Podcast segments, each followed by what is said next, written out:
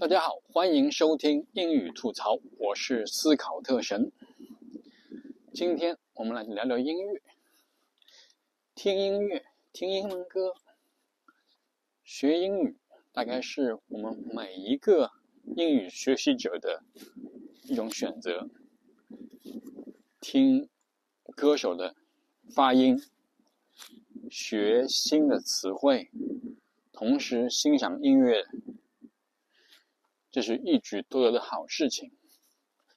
今天我们来介绍一下，啊，我们这个时代伟大的思想家、著名的女歌唱家 Taylor Swift，梅梅，在差不多十年前，也就是二零一四年的七月七号，在美国的著名报纸。《华尔街时报》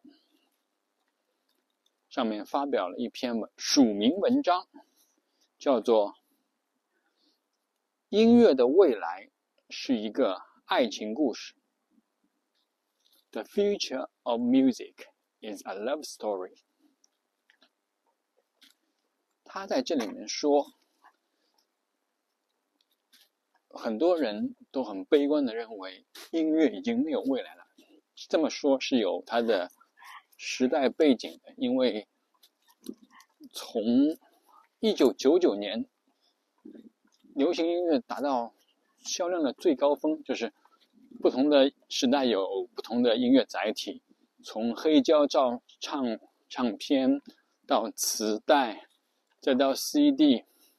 二零一九九九年是，如果光从美国来看，全美销量。最高的时候是一九九九年，那是 CD 的全盛时期，然后一直走下坡路。二零到二零一四年的时候，销量大概是咱不说全盛时期的大概只有三分之一的样子。就是说，所有人都认为这个音乐已经没有未来了。那个时候，Taylor Swift 就发表了这样一篇文章，他说：“音乐的未来是一个。”爱情故事什么意思呢？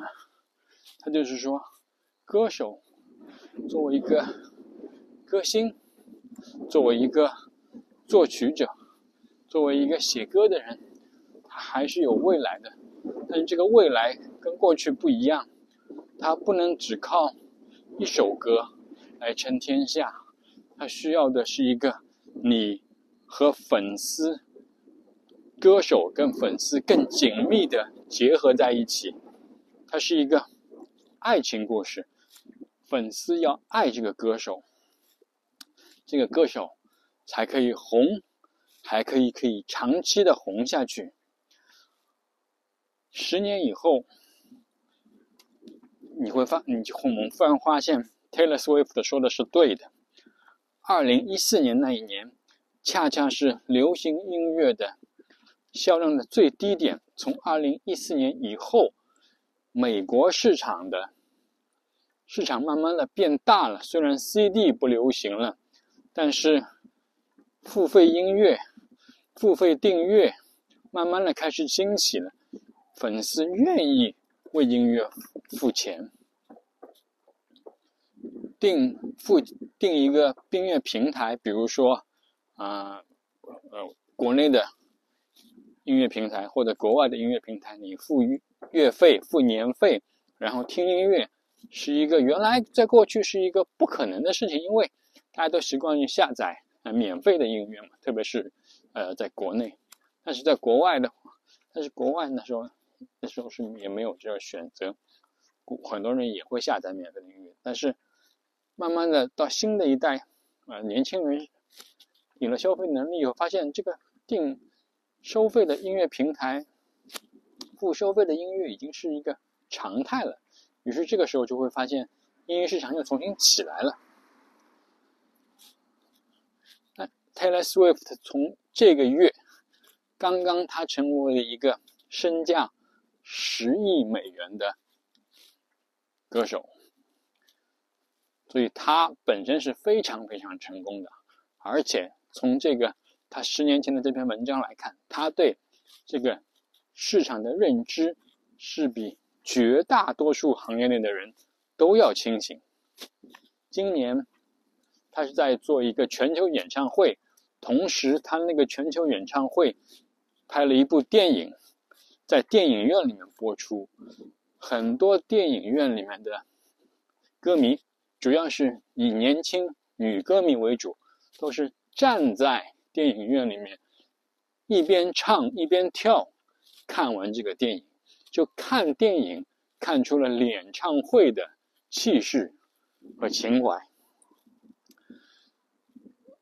在那篇《华尔街日报》的文章里面，他还说到了一点，他说到了两点。其实，一点他说，自从智能手机有了前镜头可以自拍以后，他从来没有，从来没有一个歌迷向他要签名，所有的人都是想和他合影，然后自拍。然后上传社交媒体，说我和 Taylor Swift 合影了，这是第一点。没有人要签名了，只要合影，不要签名。第一点，第二点是音乐的形式不再被定义了。你说是流行啊、蓝调啊、摇滚啊、乡村啊，不再这么局限了。你的音乐啊，就是更加的混合。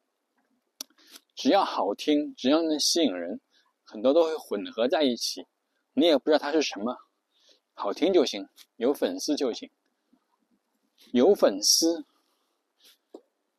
我们回到我们这样国内现在的情况，三年以后，三年情情况以后，我们看到很多今年国内演唱会特别特别火，不管什么样的歌手都在。搞演唱会，那，最有名的，嗯，是伍佰。你花七百五十块钱买一张演唱会的票子，伍佰站在台上不唱歌，二百五在台下唱的非常起劲，是不是这样一个情形？那我觉得这也是正恰恰印证了 Taylor Swift 的那那篇文章的标题。就是说，音乐的未来是一个爱情故事。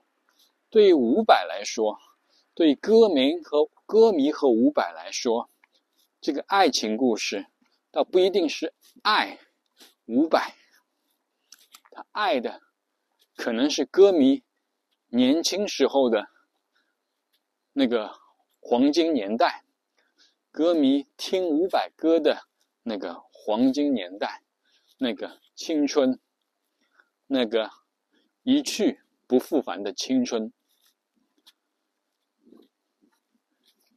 音乐的确是一个爱情故事。学英语是不是也是一个爱情故事呢？如果学英语也是一个爱情故事，那是不是英语会更容易学呢？谢谢大家，谢谢大家，我是思考特神。这里是英语吐槽，我们下次再见，拜拜。